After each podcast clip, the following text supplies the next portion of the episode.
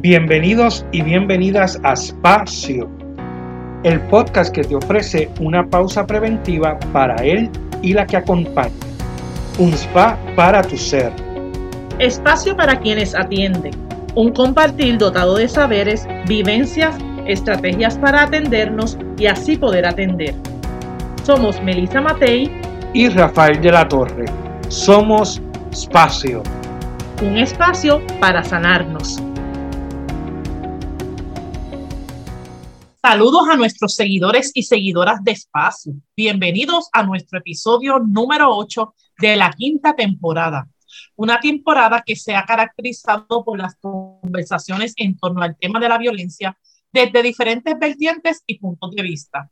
Hoy continuamos con el tema con otra de nuestras invitadas. Agradecemos el apoyo que seguimos recibiendo, las sugerencias de tema, la acogida que han tenido con nuestro podcast como una plataforma para discutir de manera sencilla y amena, pero también profunda y seria los temas que nos aquejan. Les saluda Melissa Matei junto a mi amigo, compañero y colega Rafael de la Torre. Saludos, Rafi. Hola, hola. Saludos, Melissa. Y saludos a nuestros seguidores y seguidoras. Como les recordamos en cada episodio, Búsquennos por las redes sociales, por donde pueden encontrar todas las temporadas y episodios de Espacio. Saben que en Facebook nos encuentran por Espacio Podcast y en Instagram como Espacio PR. También se pueden suscribir a nuestro canal de YouTube, Espacio Podcast, donde, como ya saben, encontrarán los episodios desde la tercera temporada en adelante. Así que conéctense por las redes sociales para que compartamos estos temas y podamos continuar con nuestra conversación. Que como bien dices, Melissa, hoy continuamos con el tema de la violencia. En episodios anteriores conversábamos de diferentes poblaciones que se vulnerabilizan y son víctimas de la violencia en diferentes manifestaciones.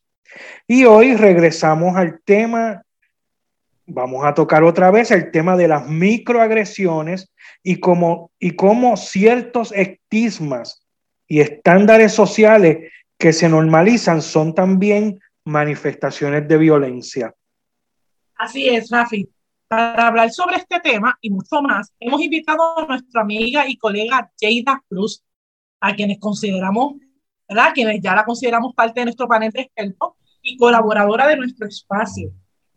Quien quiera conocer más sobre la vida de Cheita, le invitamos a escuchar el episodio 3 de la temporada, de, la tercera temporada, con el título de La experiencia de mi vida que me llevó a Toimoro.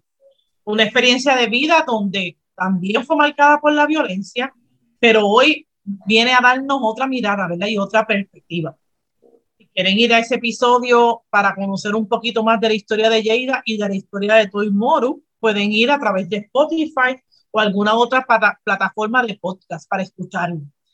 Bueno, Yeida, muchas gracias por sacar de tu tiempo y tener disponibilidad entre tanto ajetreo, verla de fin de curso y podernos acompañar en este espacio. ¿Cómo tú estás? Hola, ¿cómo están? Buenas, buenas noches. Eh, saludos a todas las personas que nos están escuchando, que van a escuchar esto eventualmente. Buenos días, buenas noches, buenas tardes. Gracias por invitarme nuevamente. Eh, Rafi, hola.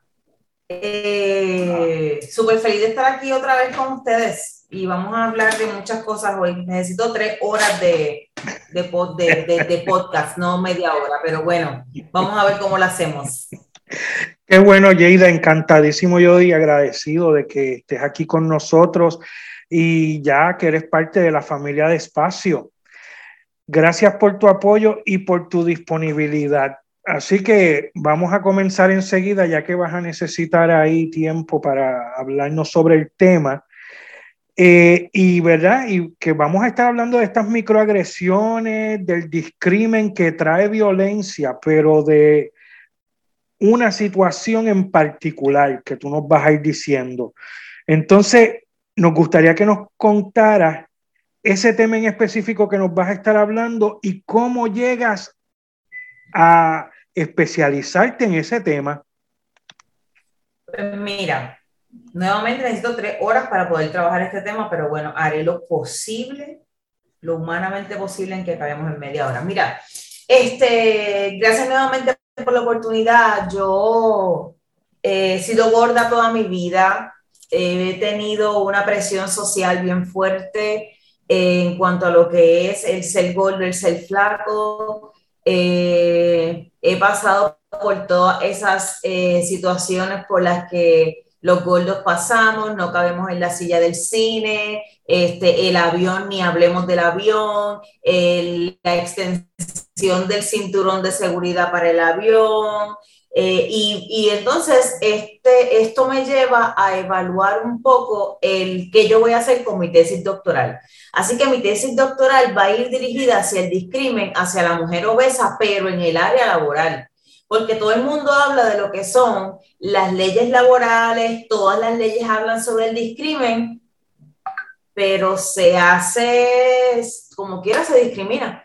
Así que voy por ahí y para poder hablar de, de ese tema del discrimen hacia la mujer, pues como yo les hablé cuando estuve en Toimoru, estuvimos en el, en el, en el espacio de Toimoru, eh, yo pasé por ciertas experiencias y eso me lleva a hoy poderme parar frente a muchas mujeres y hablarles sobre lo que es la, la violencia y cómo salir de, ¿verdad? de, esta, de, esta, de esta situación. Así que ahora, para yo hablarle a la mujer gorda y hablar del discrimen y hablar sobre la defensa y lo que es la gordofobia y todas esas cosas, pues yo entiendo que el, el pasar yo por esto, pues me lleva a hablar con actitud, ¿no? Y poderme parar frente a la gente y hablarle de, de, de otras maneras. Así que bueno, eh, vamos a estar hablando en la noche de hoy sobre estas pinceladas, porque no, no podemos entrar a hablar sobre todos los trabajos de investigación que he leído, sobre lo que estoy haciendo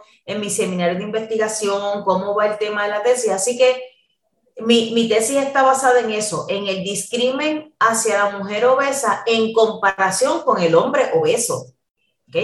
Eh, la verdad es que eh, si yo tengo un por ciento en cuanto a lo que es la literatura de, del discrimen hacia la mujer obesa, eh, el discrimen hacia, hacia las personas obesas, el 98% es de mujeres. Al hombre puede ser gordo, puede tener todas las complicaciones que sea, pero socialmente es aceptado. Así que vamos a hablar un poco esta noche sobre eso. Quiero traer esto porque esta, este, este discrimen hacia la gente gorda se lo enseñan a los nenes desde que nacen.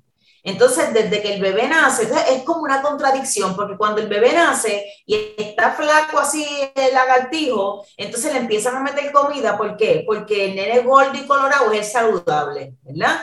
Pero entonces cuando el nene está engordando, empiezan a decirle, tienes que bajar de peso, no puedes ser gordo. Y entonces por ahí vamos en esa contradicción de que, de que cuando vas a casa de tu abuela, eh, tienes que saltarte el plato de arroz. Yo no sé ustedes, pero yo pasé por eso. O sea, mis abuelas tenían los cerros de comida cuando te llegaba los domingos, ¿verdad? Entonces, ir a casa de la abuela se convertía en salir o sea, a punto de explotar, ¿no? ¿Por qué? Porque la cultura, porque vivimos en una cultura donde todo es comer. Entonces, desde pequeño se le enseña a los niños a que tienes que comerte toda la comida. Sin embargo, llega un momento en que no puedes ser gordo, no puedes ser gorda. Pero desde ahí vamos viendo que al nene gordo se le permite, pero a la nena gorda la desbaratan, por decirlo de un concepto pueblerino. Entonces, por ahí vamos con todas esas experiencias que tienen las nenas eh, siendo gordas, porque las nenas siendo gordas empiezan a decirle, nunca vas a conseguir novio, eh, esa ropa te queda fea. Pero los hombres pueden tener el botón que se le está explotando. Y nadie le dice nada pero que nos quede a nosotras un botón que está explotando que, que nos destruyen. Así que más o menos por ahí voy, y no solamente en el asunto de la ropa, esto es desde las medidas de los módulos donde trabajamos, en los famosos cubículos, desde lo que son las sillas, desde lo que es el, el teclado puesto en la parte de abajo del escritorio, o sea, cómo, cuán complicado es eso, porque las que somos gordas tenemos ese problema, ¿no? Entonces, la alternativa que siempre te dan es, pues, pues si no estás cómoda, pues baja de peso. Eh, y, y, todo eso, entonces la gente está pendiente porque, mira, vamos a, si nosotros hacemos una tabla comparativa, nosotros vamos a lo que es el área del gordo o la gorda y el flaco o la flaca. Y entonces, la gorda es la mujer y el flaco es el hombre. La mujer es la fea, el hombre, pues está cool, está lindo. El ser gordo es malo, el ser flaco es bueno el, el, ser gordo obligatoriamente tienes que tener autoestima baja. Este, y entonces el ser flaco tienes que tener por default, cuando no es cierto.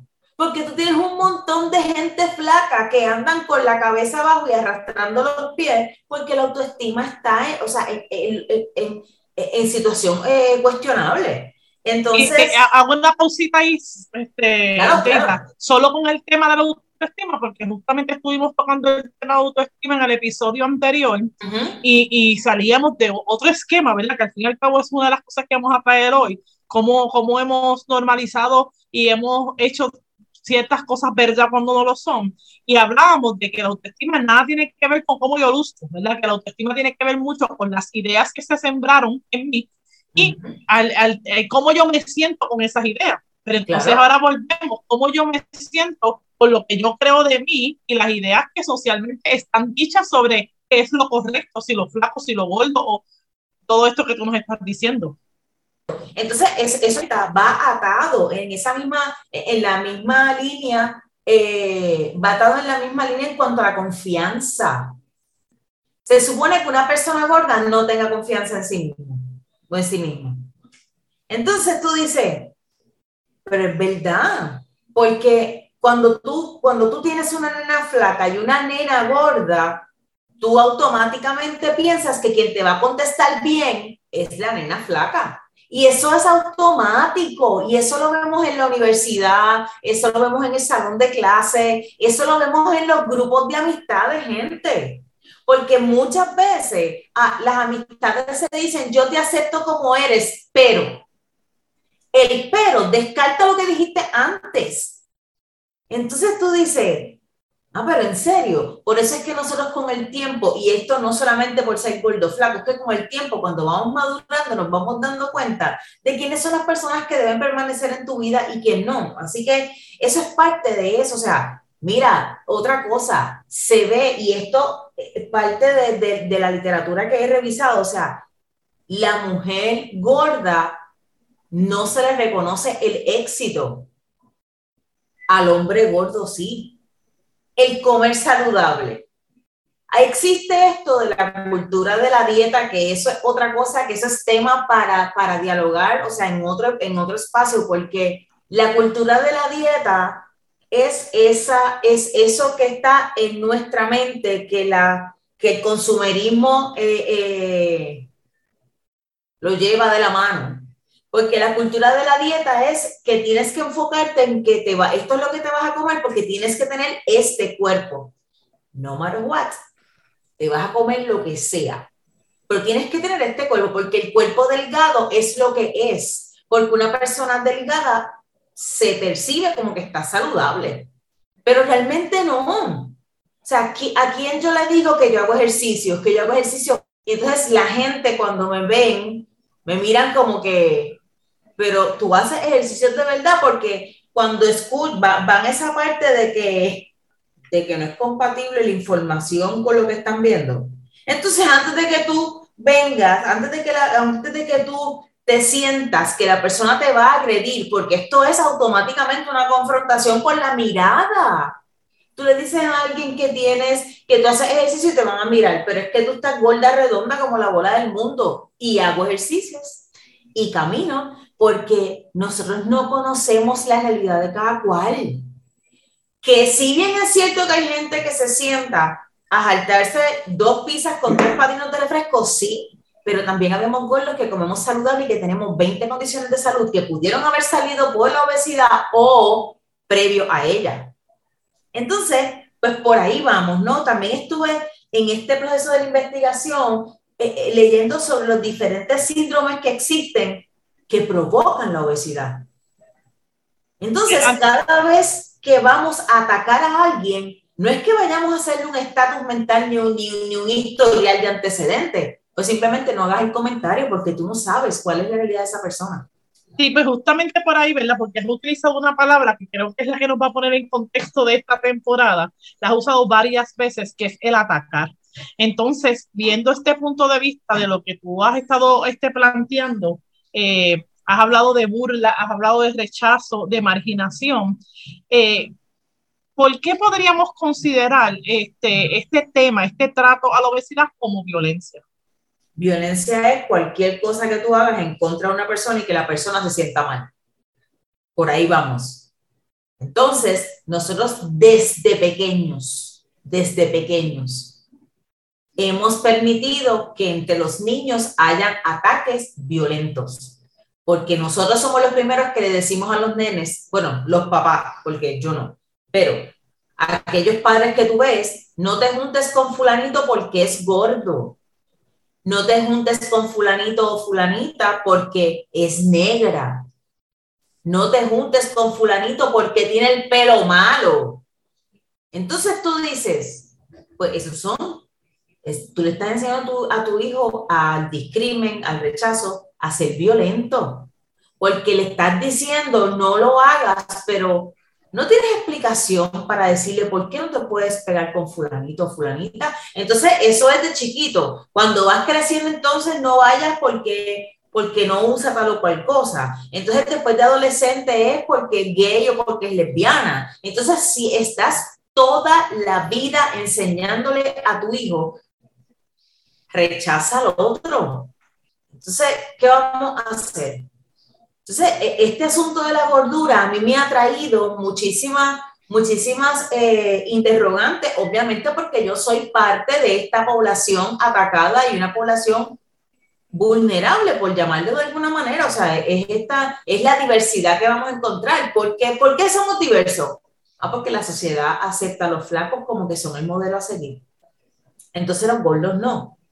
Así que por ahí vamos. Eh, Jada, te quería decir también que tú me haces reflexionar, porque aunque ciertamente eh, la gordofobia puede ser como cualquiera otro de los, de los discrimen que, que, hay en la sociedad, este, eh, yo pienso que en mi caso, que yo también he sido gordo toda la vida y, el peor momento de mi gordura fue en la adolescencia, ¿verdad? Que ahí es donde uno, pues, este, eh, hacen bullying y todo eso con, con, eso y entonces manejarlo es más difícil, ¿verdad? Ya después cuando uno madura, pues la cosa cambia. Pero cuando yo tengo a mis hijos, sobre todo a mi hija, que es la mayor, yo pensé, pues en mi familia va a haber tendencia a ser gordos, ¿verdad? Porque yo soy gordo. Pues yo busqué la forma de que mi hija no lo fuera, pensando en que no pasara por lo que yo pasé en la adolescencia. Entonces busqué por todos los modos posibles eh, eh, intentar que no fuera, ¿verdad? Que total, hay cosas que no tienen que ver incluso con la comida, hay mil, cosas por las que una persona es gorda, así que no, no es solamente la comida. Y, y, y claro, que entonces yo también precisamente porque pienso que estoy haciendo un bien, estoy haciendo un daño porque precisamente contribuyo a ese discrimen, a esa vulneral, vulneralización, dice, este, ¿verdad? Y a esa violencia. Mira, una, una de, dime, ¿me vas a decir algo? Sí, lo, lo, que quería plantear con lo que dice Rafi es que realmente hoy estamos hablando de Gordo, hemos hablado de, de, muchas otras cosas. Eh, es simplemente darnos cuenta cómo eh, la violencia, ¿verdad? la mirada a la violencia está en la medida en que empezamos a, a diferenciar que algo es mejor que lo otro y que por ser esto, lo que sea, mejor que lo otro, eh, no tengo derecho a atacarte sabes que el, el, que desde mi mirada de que tú eres menos por las razones que sea, social, económica, física, yo te puedo atacar porque tú te mereces ser atacado. eh, por, por, porque no eres como se supone que se sea. Eh, independientemente de, de, de, que podamos llenar el blanco de que hoy estamos hablando de la gordura. Ajá. Tú sabes que, que, eso que estás diciendo va atado también a lo que son los derechos humanos. Y entonces cuando voy a la literatura, eh, tienes, tienes literatura que, que donde, donde el, el, el, el respeto, a, la garantía de esos derechos a las personas flacas, pues va por encima del gordo. Entonces, tú dices, en serio, que quiero mencionar esto un poco.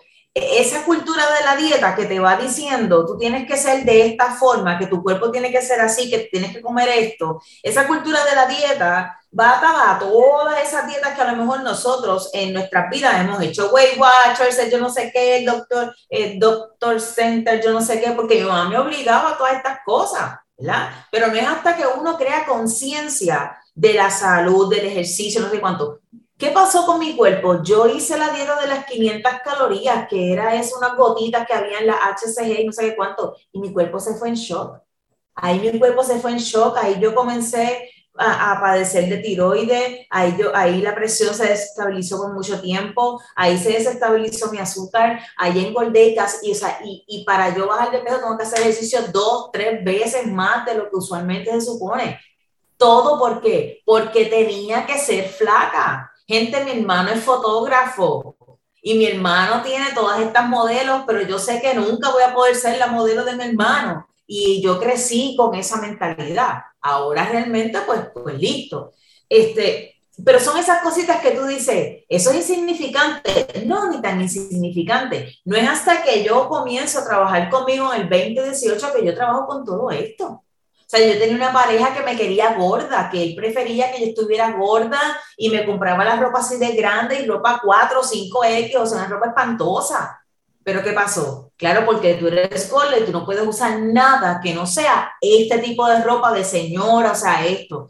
Entonces, todas esas cosas uno sigue dándole vueltas, ¿no? De, de qué está pasando. Mira, si nosotros vamos a hacer un análisis, los gordos no pueden comer en, en la calle porque te miran, porque no te puedes ir a comer un taco de vamos, no te puedes ir a comer un, un Whopper en Burger King porque te van a mirar mal, porque te van a decir automáticamente, por eso es que tienes un chicho, por eso es que estás gordo, por eso es que esto.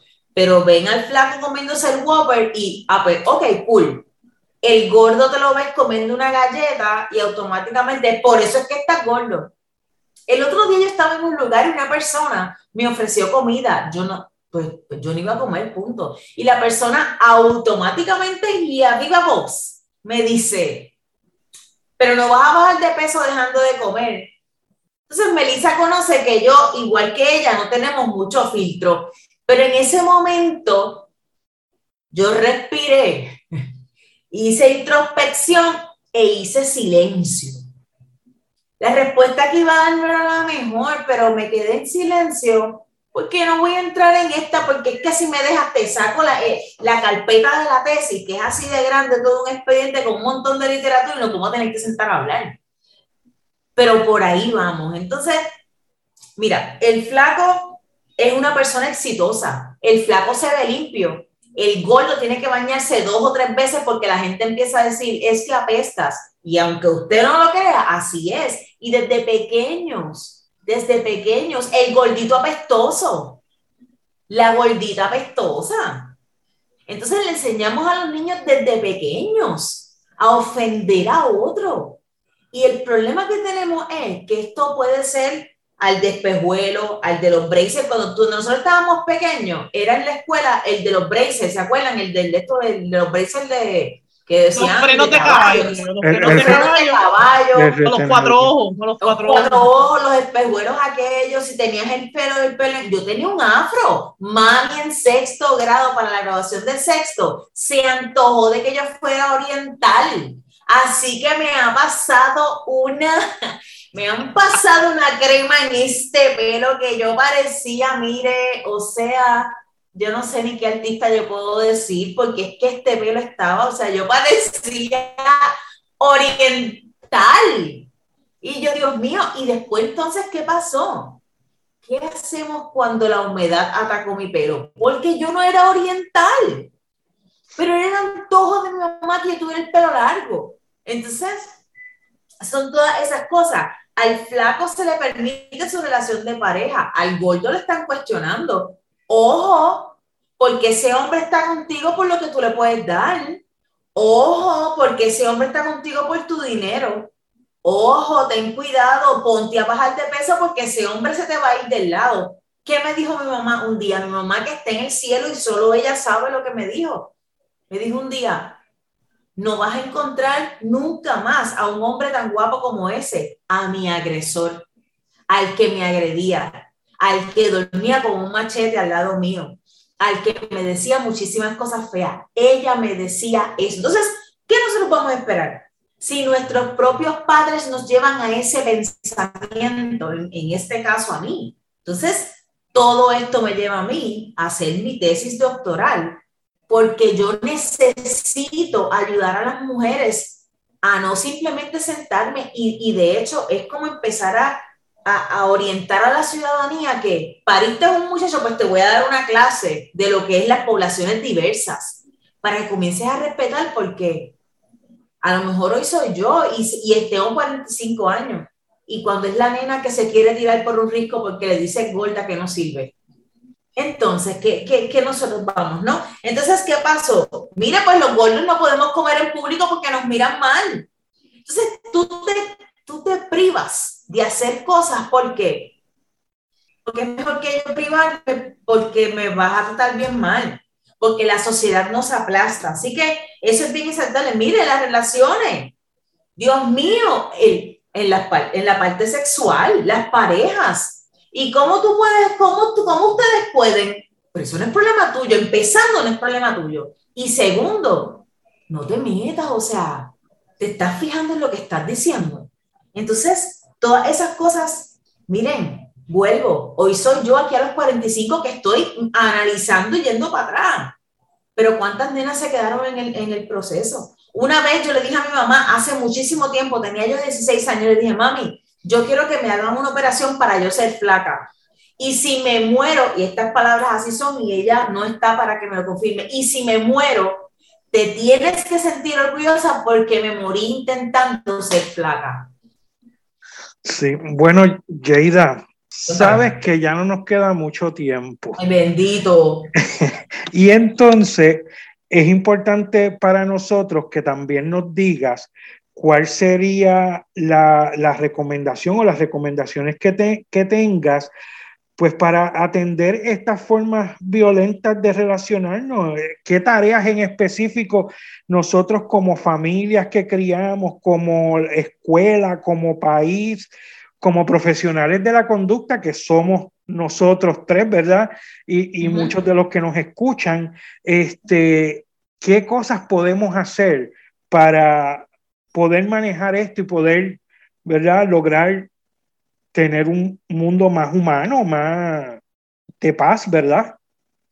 Mira, Rafi, tú sabes, yo, yo vine a este mundo a ayudar, a educar a la gente. Yo descubrí, ya yo aprendí para que yo vine a este mundo, para que Dios me trajo para acá, y es para ayudar a la gente mediante la educación. Así que yo lo que puedo recomendar es que tú te eduques, Tú vas a ser padre, edúcate. Tú eres profesional, maestra, edúcate. Tus estudiantes no van a ser todos flacos. Tú vas a tener estudiantes gordos. Los trabajadores sociales a veces también son bien fuertes. Tú no cabes ahí, muévete. ¿Qué me dijo una maestra una vez en el colegio? No te puedes parar así porque ocupas más espacio, tienes que pararte así como que de lado. Entonces tú decías, ah, chévere, Así que la educación, yo creo que educando, la gente tiene que educarse y saber que ya no es el típico gordo, el nene colorado de hace tiempo, es que ahora tiene otras implicaciones, porque ya no solamente la gordura, la violencia la tienes todo el día, todo el tiempo. Así que esto es parte de lo que, lo que yo puedo eh, recomendar a la gente. Edúquese, edúquese en el tema, edúquese en cuánto daño hace enseñándole a un hijo y, y, siendo parte de la gordofobia que tenemos en la sociedad. Es el discrimen que todo el mundo acepta. Tú le puedes decir gordo y discriminar y, la sociedad te lo va a aceptar. Punto. Ciertamente. Y, y pues un poquito también añado Jada y, y Rafi, que pues, hablamos de un tema, o sea, pero yo creo que el, el, que reconozcamos que nuestro valor no tiene color, no tiene peso, no tiene este no tiene distinción, ¿verdad? Que no sea que valemos por lo que somos y que, y que cada situación es individual y no se puede generalizar y, y que en la medida en que, que, que ¿verdad? Por las diferentes cosas que hemos hablado, porque estuvimos hablando en otros episodios de la salud, de las cosas silenciosas, de los niños que no, que no, que no pueden quizás defenderse ante muchas cosas, pues darnos cuenta de que hay otra forma de tratarnos, uh -huh. ¿verdad? De que, de que por las razones que sea, nos, hemos, nos han enseñado a maltratarnos y a maltratar pero hay otra forma de relacionarnos porque somos humanos, mencionabas anteriormente. Así que si nosotros queremos un mundo mejor, si nosotros queremos un mundo de paz, si hay unas violencias que no necesariamente están en nuestro control, pero hay otras que sí, y uh -huh. empiezan en el trato en el que nos demos. Así que, ¿verdad? Ya, ya nosotros casi, Rafi, finalizando esta temporada, que pudiéramos estar, yo, yo pienso que, que, que 20 episodios, sí, muchos episodios más de, de que captemos en cada rincón en el que se encuentra la violencia. Eh, eh, eh, es más allá de en Afganistán, como en, en Rusia, allá, allá en Ucrania, para allá, uh -huh. en cualquiera de esos sitios o, o en las matanzas que estamos teniendo, ¿verdad? Uh -huh. que, que, que, están, están, pasando. Este, es más, eso es violencia, pero, pero hay mucho más este, que se está cocinando, ¿verdad? En, en nuestra sociedad. Uh -huh. Así que hay que hacerlo todo de forma holística. Bueno. Mira, y, y, yo quiero también decir, esto es un tema de conversación, el tema de la gordura, de la, esto de la gordofobia, es, es un tema de diario, yo lo pongo como ejemplo en mi trabajo, de diario se habla de dieta, de que estás gordo, de que mira, te ves más gordo hoy que, que hace una semana, de que...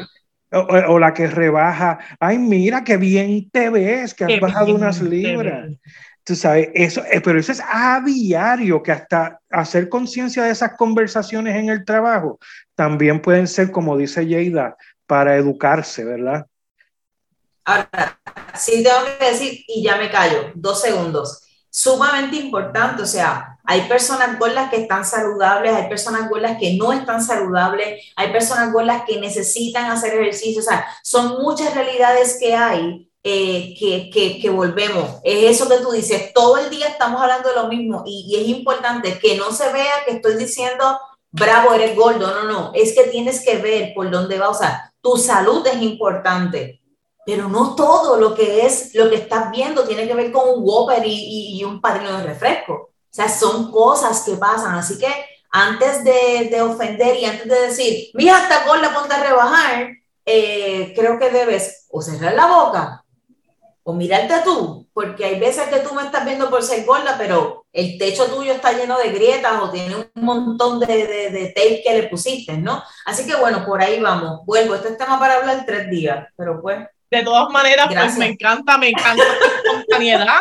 ¿verdad? Este, y una de las mejores cosas que son temas que nos atañen y que los podemos hablar con esta pasión porque lo experimentamos, ¿verdad? Sí, Ciertamente, sí. mucho, mucho más pudiéramos decir, pero ya estarás en otro momento, este, un abrazo y, y, muy agradecido, este, Rafillo, de que estés nuevamente con nosotros. Gracias, Mili, siempre a la orden. Gracias, Jada, y gracias a todos por escucharnos, a todos y todas. Y esto ha sido otro espacio